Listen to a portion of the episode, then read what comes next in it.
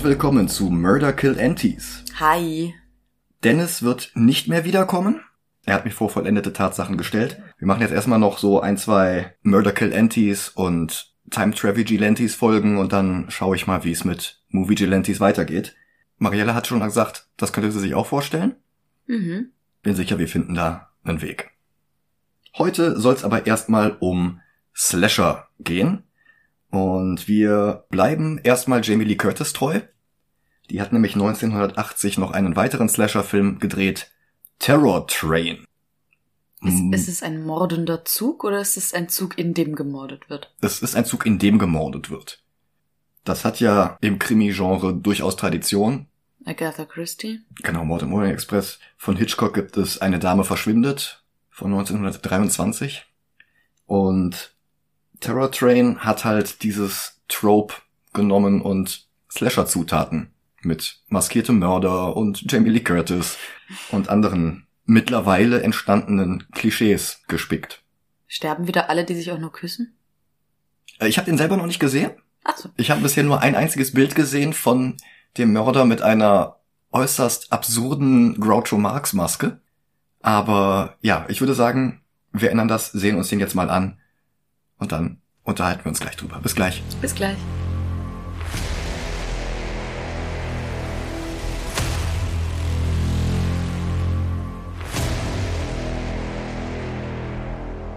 Da sind wir wieder. Willkommen zurück.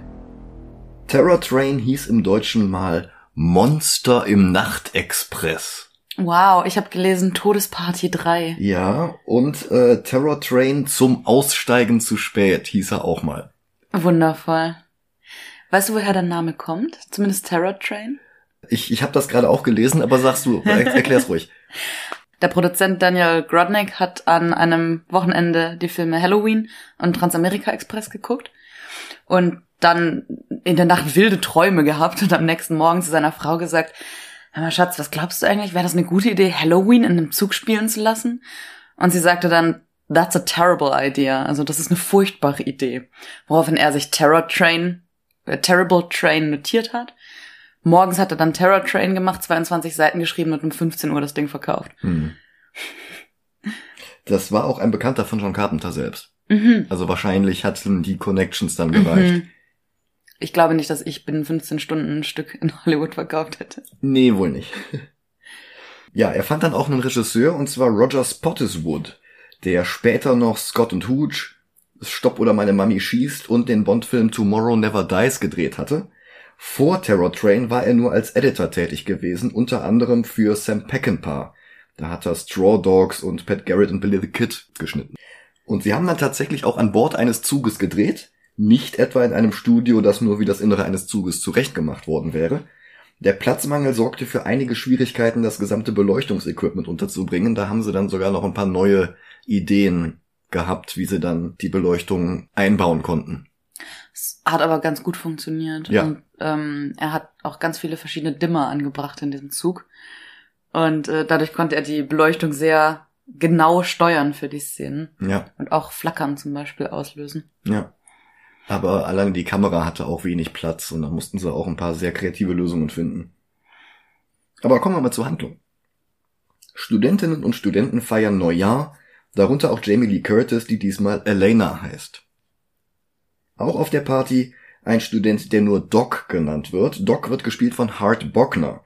Das war der Yuppie aus Stirb langsam. Der ist Dennis und mir auch schon in Supergirl und in Batman Mask of the Phantasm über den Weg gelaufen. Doc und sein Freund Ed wollen dem Nerd Kenny einen Streich spielen und reden ihm ein, dass er Chancen bei Elena hat und heute Abend seine Jungfräulichkeit verlieren kann. Elena spielt etwas widerwillig mit und versteckt sich hinter einem Himmelbett, um ihn mit ihrer Stimme zu sich zu locken. Kenny zieht sich aus, legt sich in das Bett und findet eine Leiche. Die haben sie irgendwie aus der Universität geklaut. Ja, es sind Medizinstudenten Medizin, ja genau. oder Hm? ich weiß nicht, was Pre-Med School im Deutschen heißt. Ja, ich glaube, das, das ist die, die, die Vorbereitung auf das Mhm. tatsächliche Medizinstudium. Und da kann man scheinbar einfach Leichen mitnehmen, ohne dass es groß auffällt. Ja, die haben die offensichtlich da, damit sie sezieren üben können. Und Trotzdem. ich weiß nicht, ob die gut genug bewacht sind, äh, ob sowas häufiger vorkommt. Ich würde vermuten, ja. Und Mhm. ich würde vermuten, dass man irgendwann was dagegen tut. Hm. Aber da jedenfalls noch nicht. Ja, sonst hätte der Plot auch nicht funktioniert. Ja. Dieser Prolog ist übrigens das letzte, was gedreht wurde von den allen Szenen. Ja, Das heißt, wir steigen quasi mit den letztgedrehten Szenen in den Film ein. ja, gut, äh, sieht man jetzt nicht. ja, dass er eine Tote neben sich liegen hat, traumatisiert Kenny allerdings so sehr, dass er sich schreiend in dem Stoff des Himmelbettes einwickelt. Und danach kommt er tatsächlich dann auch in ein Sanatorium. Drei Jahre später feiern die Studis eine weitere Neujahrsparty, die letzte vor ihrem College-Abschluss. Diesmal an Bord eines extra dafür gemieteten Zuges. Es ist eine Kostümfeier. Ed verkleidet sich als Groucho Marx, schafft es aber nicht mehr einzusteigen. Er wird vorher mit einem Säbel durchbohrt. Was natürlich niemand der anderen mitbekommt. Und die, die es sehen, halten es für einen Scherz. Genau, sie halten es für einen äh, Practical Joke. Ja. Ähm, und gehen lachend und kopfschüttelnd an ihm vorbei in den Zug. Ja. Elena unterhält sich in ihrem Abteil mit ihrer Freundin Mitch, verkleidet als Witch. Die anderen feiern bereits im Partywagen. Mitchie geht zu ihnen, geht dann aber wieder und trifft auf einen Mann im Groucho Marx Kostüm. Sie hält ihn für Ed, nicht wissend, dass Ed schon ins Gras gebissen hat. Er verfolgt Mitchie, wird dann aber von Jackson abgelenkt, einem anderen Studenten, der sich als Echsenmonster verkleidet hatte. Das Ich glaube, es ist das Swamp Thing. das, das hatte schon so, ein, so, ein, so eine Echsenschnauze. Hm. Weil Swamp Thing hat ja, naja, die, diese, diese Nase geht ja eher so in so Falten über einen Mund, ist nicht wirklich sichtbar. Also ich glaube, das sollte schon eher irgendwie so ein, weiß ich nicht, äh, so ein Gorn aus Star Trek oder vielleicht äh, Die Reptilienmenschen aus der Hohlerde. irgendwie sowas, ja. Vielleicht auch ein, ein sehr, sehr schlechtes Godzilla-Rip-Off oder so. Hm. Das ist Gorn. Uh, das sieht tatsächlich ähnlich aus. aber halt nicht ähnlich genug, dass sie Probleme mit den Lizenzinhabern Hm. haben könnten. Naja, das rettet Mitchie erstmal das Leben und Groucho bringt stattdessen Jackson um. Mitch schafft es zu ihrem Freund Doc, der sich als Mönch verkleidet hat. Auch dabei ist Elenas Freund Mo in einem Vogelkostüm. Die vier gehen dann aber bald wieder zu den anderen, die gerade von einem Zauberer unterhalten werden, gespielt von einem jungen David Copperfield. Der Zugführer Carney versucht sich ebenfalls als Zauberkünstler, er ist allerdings bedeutend schlechter. Aber er nimmt's mit Humor. Ja, auf jeden Fall. Sein Schauspieler Ben Johnson wurde in den Credits sogar noch vor Jamie Lee Curtis genannt. Johnson hatte in den 30ern und 40ern als Statist und Stuntman in Westernfilmen angefangen, bevor er auch größere Rollen bekam, zum Beispiel in The Last Picture Show von 1971, wofür er sogar einen Oscar, einen Golden Globe und eine BAFTA Award und noch andere Preise gewann. Er ist auch definitiv die stärkste Performance in diesem Film. Auch der sympathischste Charakter. Ja, zweifellos. Elena und ihr Freund Mo streiten sich. Er ist ein guter Freund von Doc, dem Elena immer noch vorwirft, bei dem Streich mit der Leiche damals zu weit gegangen zu sein. Und danach dümpelt der Film dann so eher vor sich hin. Höhepunkt sind weitere Zaubertricks von Copperfield, ohne denen hier einfach gar nichts passieren würde.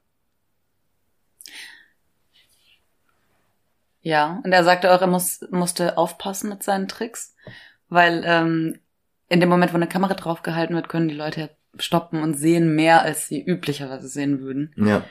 Ähm, er hat die Tricks aber wohl tatsächlich so vorgeführt. Hm. Gut, er hatte da auch schon ein oder zwei Fernsehspecials gemacht und später ja natürlich noch einige mehr. Ähm, aber er war noch nicht der Superstar, der er dann, ich sag mal, in den frühen 90ern wurde. Jamie Lee Curtis hat den Film übrigens ziemlich gleichzeitig mit Prom Night gedreht. Äh, unmittelbar nacheinander. Prom Night und dann war irgendwie eine Monat Pause und dann fing schon direkt Terror Train an. Ja, dann fällt man nicht so sehr aus der Rolle. Ja. ich meine, es ist im Grunde derselbe Film. Mhm. Mit demselben Hauptdarsteller. Ja, Ähm. eigentlich nur sie, aber Ja. Aber du hast ja auch so diese Vorgeschichte, wo dann Mhm, irgendwie mhm. jemand zu Schaden kommt und dann Mhm. gibt's dann später Rache und naja. Die Party People feiern, flirten und dann wollen Doc und Mo mit zwei Mädels, nicht ihren Freundinnen, auf der Zugtoilette verschwinden, aber die ist abgeschlossen. Carney sieht nach und findet Jacksons Leiche. Es hat 39 Minuten gebraucht, bis die erste Rolle im Film gemerkt hat, in welchem Genre sie sich befindet. Carney sucht sich Verstärkung in Form seines Kollegen Charlie, kehrt zum Tatort zurück, aber alle Blutspuren sind verschwunden. Und der Mensch im Echsenkostüm bewegt sich wieder. Spoiler, das ist natürlich nicht mehr Jackson, sondern der Mörder.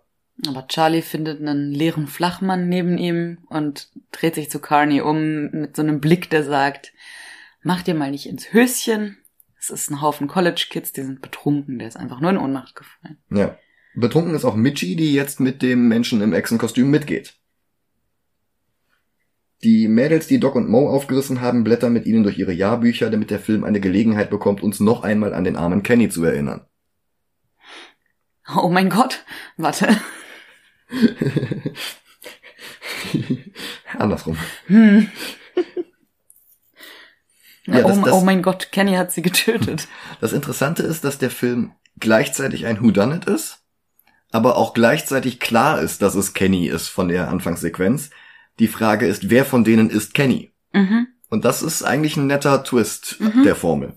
Auch, dass er ständig in einem anderen Kostüm rumrennt, weil er halt immer seinem Opfer das Kostüm abnimmt und dann als nächstes schon wieder an, aus, anders aussieht. Außer bei Mitchie. Ich hätte ihn ja echt gerne in dem sexy Hexenkostüm gesehen. Ja, das stimmt. Wobei, scheinbar kann er es tragen. Ja, aber wir greifen vorweg. Weil Doc jetzt mit Jacksons Freundin Mary zusammen ist, will Mitch jetzt Jackson verführen. Allerdings ist das natürlich nicht Jackson, sondern Kenny, der ihr jetzt eine abgetrennte Hand reicht, so wie es Doc am Anfang des Films mit einer Hand aus der Obduktionssammlung gemacht hatte. Dann dümpelt der Film weiter vor sich hin und wirkt, als hätte irgendwer einfach nur eine echte Party abgefilmt, bei der man niemanden kennt und alle betrunkener sind als man selbst. Ja. Das ist erstaunlich akkurat. Hm. Mo tanzt mit seinem Date, die für ihn strippt, damit auch dieser Film Brüste bekommt. I wanna see boobies like we're in a B-movie. Naja, ich, B ist aber noch sehr hochgegriffen für den Film. C-Movie, weil Canada. Wow. Tatsächlich äh, gibt es seit Prom Night und Terror Train äh, das Genre Canucksploitation. Aha. Ja, Mo will das aber übrigens gar nicht, dass sie für ihn strippt, denn sie lässt ihn ja die Zaubershow verpassen. Ja, und er wollte doch so gern den Magier sehen. Ja. Ist schon ein bisschen süß. Ja. Copperfield macht dann auch tatsächlich noch ein paar Tricks, lässt eine Rose schweben und führt ein paar Kartentricks vor, sehr zum Ärger von Doc, der es nicht mag, wenn man ihm die Show stiehlt. Carney fragt sich immer noch, wo das Blut herkam und wie der Spiegel kaputt gegangen ist, wenn da einfach nur ein betrunkener Student im Kostüm war. Er schleicht durch den Zug und findet eine weitere Leiche. Ihm läuft Elena über den Weg. Er zeigt ihr den Schuh der Leiche, damit sie den Schuh identifiziert und es ist Mitch. Elena weiß dabei aber noch nicht, dass es dabei um eine Leiche geht. Mehr als den Schuh hat sie ja nicht gesehen. Und sie läuft durch den Zug und ruft nach Mitchie, woraufhin Mosey hört, kalte Füße bekommt und sein Date abblitzen lässt, sodass er doch noch einen Teil der Zaubershow mitbekommt. Doc hat Elena auch zu Mo geschickt, wohl wissend, dass der noch mit Pam in diesem Abteil ist. Der wollte ihn auflaufen lassen. Fies. Ja. Und das kriegt Mo jetzt übrigens auch mit. Elena klopft nämlich an die Tür an und ruft, hey, Doc hat gesagt, dass du da drin bist. Ich weiß, dass du da drin bist. Und er, er realisiert in dem Moment, dass Doc ihn in die Pfanne hauen wollte. Ah. Ich hatte das nicht mitbekommen, weil ich, weil ich die Szene gedeutet hatte, als sie sucht nach Mitch. Mhm. Nee, in dem Moment wusste sie tatsächlich, dass Mo drin ist und wollte mit Mo sprechen. Ah, okay. Er spricht ähm, Doc auch kurz darauf an und sagt ihm, hat nicht geklappt, sie hat mich nicht erwischt. Hm. Carney zeigt ihr dann Mitchies Leiche und Doc dreht sich zu Mo um, der plötzlich ebenfalls getötet wurde. Ja, zumindest lässt er den Kopf hängen. Und Doc scheint erstmal zu glauben, er würde sich über den Magier lustig machen und zeigen wollen, wie langweilig ihm ist. Hm. Und macht dann immer so ein bisschen mit, lässt auch den Kopf hängen, macht schon Eichgeräusche.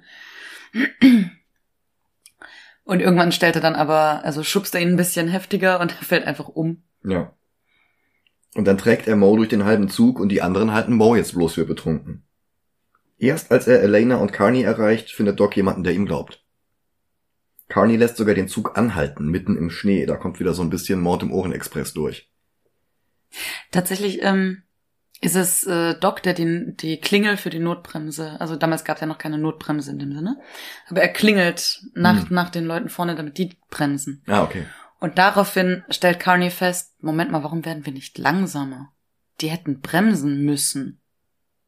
Doc dreht jedenfalls durch und Elena erzählt ihm von ihrem Verdacht, der Mörder könnte Kenny sein. Der vor dem Scherz sogar schon einmal in einen Mord verwickelt gewesen sein soll, auch wenn wir da nie irgendwelche Details erfahren. Zumindest hat er schon mal jemanden getötet. Es war wohl irgendwie ein Unfall, aber ja. Doc schließt Elena und sich in einem Abteil ein. Sie befreit sich, rennt in den Gang und sieht dort die Silhouette einer Person, die sie für den Mörder hält. Das ist aber bloß ein weiterer Zugbegleiter. Und Doc wird klar, dass er nicht in Sicherheit ist. Er hat zwar die Tür abgeschlossen, aber vorher nicht in die Schränke geguckt. Das holt er jetzt nach. Die Musik dreht die Spannungskurve hoch, aber alle Schränke sind leer. Auf den Schränken drauf ist ebenfalls nichts. Erleichtert setzt er sich, dann fällt ihm auf, dass bei den Sitzen am anderen Ende des Abteils genug Platz darunter ist, dass sich jemand verstecken könnte. Er will nachsehen, aber der Mörder war unter seinem eigenen Sitz und bringt Doc um. Elena hält jetzt David Copperfield für den Täter, denn seine Rolle hier heißt Ken. Und, wie wir aus dem Expositionsjahrbuch erfahren haben, hatte Kenny früher auch Spaß an Zaubertricks. Und Doc mag so wenig, dass ihm jemand die Show stiehlt, dass er gar keinen Magier bestellt hatte. Das noch dazu.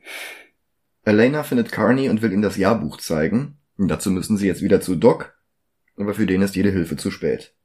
Und sein abgetrennter Kopf ist die schlechteste Schaufensterpuppe, die sie finden konnten. Carney will mit Copperfield reden, aber der ist nicht zu finden. Elena bekommt ein eigenes Abteil, das seit Jahren nicht mehr benutzt worden ist. Warum? Wird nicht erklärt. Es ist eigentlich in einem hervorragenden Zustand, bloß ein bisschen staubig. Ein weiterer Schaffner bietet sich an, vor der Türe Wache zu halten, allerdings ist er eine Szene später auch schon tot. Naja, deswegen. Ja, Was, was lernen wir aus Slasher-Filmen? Sei nicht nett zu Leuten. aber sei auch nicht böse zu Leuten, sonst rächen die sich drei Jahre später. Ja, ja. Aber wenn ein Killer unterwegs ist, dann biete nicht der Hauptfigur an, sie im Schlaf zu bewachen. Ja. Ich glaube, die beste Lektion ist, sei nie in einem Slasher-Film. Mm, Ja, nun. Elena wird in ihrem Abteil vom Mörder überrascht, der jetzt schon wieder eine andere Maske trägt. Er verfolgt sie durch den halben Zug und bekommt sie sogar zu fassen, wirkt sie, bis sie ihm in die Hand beißt und sich losreißen kann. Sie schließt sich in einem durch Käfiggitter abgetrennten Raum für das Zugpersonal ein. Der Mörder ist frustriert, haut ein paar Glühbirnen kaputt und will sie dann mit einem riesigen Schraubschlüssel durch das Gitter hindurch angreifen. Sie redet ihn mit Kenny an und bittet um Gnade. Und dann rammt sie ihm einen Dorn, auf dem Notizzettel aufgespießt waren, ins Auge seiner Maske. Sie verlässt den Käfig, aber er ist immer noch nicht besiegt und die beiden ringen, bis sie ihn aus der Waggontür wirft. Völlig erschöpft sinkt sie in Carneys Arme. Aber der Killer ist noch immer nicht am Ende. Er hat es geschafft, sich am Zug festzuhalten. Und als Elena erschöpft einschläft, beobachtet er sie durch das Fenster vom Dach aus herunterkletternd, was in Kombination mit der Maske extrem creepy wirkt. Bevor er zuschlagen kann, wird sie allerdings von Mary geweckt. Elena durchsucht den Zug weiter und blättert David Copperfields alte Werbeflyer durch, als sie dessen Leiche in seinem eigenen Zauberkasten entdeckt. Sie sucht Hilfe bei einem Schaffner, aber der ist kein Schaffner, sondern die Assistentin von David Copperfield, die sich als Kenny in Drag herausstellt. Uff. Killer in a dress. Killer Mhm. in a dress. Ja. Sie entschuldigt sich bei ihm und er verlangt, dass sie ihn küsst. Sie bewegt sich auf ihn zu. Die beiden küssen sich tatsächlich und er weicht panisch zurück, noch einmal an die Nacht vor drei Jahren erinnert. Erneut dreht er sich immer um die eigene Achse, dann fällt er aus dem Zug heraus, der gerade über eine Brücke fährt und landet im eiskalten Fluss darunter. Praktisch. Die Strömung trägt ihn schnell davon, während der Zug ungebremst weiter durch die Nacht rattert. Kein Epilog Terror Train hat etwa dreieinhalb Millionen Dollar gekostet und ungefähr acht Millionen wieder eingespielt. Ja gut, ist teuer, so einen Zug auf Schienen in der Garage zu setzen und immer hin und her zu wackeln. Hm. Die Kritiken waren sehr zwiegespalten. Einerseits merkte man hier bereits, wie schnell sich dieses Genre abnutzte, weil es immer derselbe Film war, mit immer denselben Klischees. Er hat zwar versucht, ein paar neue Elemente hinzuzufügen, alleine der Schauplatz eines Zuges ist für das Genre des Slasher-Films was Neues gewesen, und diese Idee, dass der Mörder seine Kostüme wechselt, ist grundsätzlich spannend. Das Problem ist, dass du dadurch aber nicht so eine ikonische Figur erschaffen kannst, wie in Michael Myers oder Ghostface. Aber es macht ihn tatsächlich noch ein bisschen weniger greifbar. Das macht ihn weniger greifbar, aber gleichzeitig ist es auch nicht so eine übermenschliche Figur mhm. wie die weiße William Shatner Maske. Äh, übrigens hatten es die Produzenten scheinbar mit Slasher-Filmen auf beweglichen Fortbewegungsmitteln. Ähm, Sandy Howard und Harold Greenberg haben 1980 nämlich auch noch Das Todesschiff gedreht. Hm. Ja, hast du noch was zu sagen oder sollen wir mit dem Ranken anfangen? Äh, ich glaube, viel zu sagen gibt's tatsächlich gar nicht mehr zu dem Film. Ja. Mm, wir können ranken, ja. Der kam im selben Jahr raus wie Freitag der 13. und Prom Night. Dafür und, ist aber wesentlich schwächer als die beiden. Ja. Also, Prom Night war schon nicht so gut. Mhm. Terror Train, schwer zu sagen, ob direkt darüber, direkt darunter. Die sind halt wirklich wie aus einem Guss. Ich weiß nicht, einerseits finde ich Terror Train hier und da etwas origineller. Ja, Andererseits ist es halt trotzdem derselbe ich, Film. Ja. Prom Night fand ich irgendwie, ähm, hat, habe ich das Gefühl, konnte ich ab und zu mal kurz lachen. Ja. Ich weiß, ich weiß nicht, ob das die Intention von Slasher-Filmen ist, mhm. generell, aber mh. Hm. ich glaube, ich hatte an Prom Night ein bisschen mehr Spaß. Ja, also Prom Night hat weniger Längen. Mhm. Aber halt auch weniger Zaubertricks. Ja, weniger David Copperfield. Ja, wobei, aber dafür einen richtig coolen Schul-DJ. Hm. ja. Also direkt unter Prom Night ist mhm. völlig okay. Das heißt, wir haben einen neuen untersten Platz. Terror Train. Äh, die Zugabteile hatten übrigens Namen. Ich glaube, die haben nichts bedeutet, aber es ist beim Einsteigen hat man sie kurz gesehen zum ah. Teil. Einer hieß zum Beispiel Rasco's Folly und der andere Wickman's Wake. Aber ich, ich könnte jetzt auch nicht sagen, welches Abteil was dann beinhaltet hat. Oder was für eine Bedeutung hinter den Namen steckt. Mm, Habe ich nichts zu gefunden ja. jetzt spontan. Okay. Ja, dann ähm, hören wir uns nächstes Mal wieder. Mhm. Eventuell mit einem neueren Slasher-Film. Vielleicht schieben wir auch noch einen Zeitreisefilm dazwischen. Und wie es mit Movie Gelantis weitergeht, das klärt sich jetzt auch noch bald. Ich bedanke mich wieder fürs Zuhören. Viel Spaß. Bis bald. Bis dahin.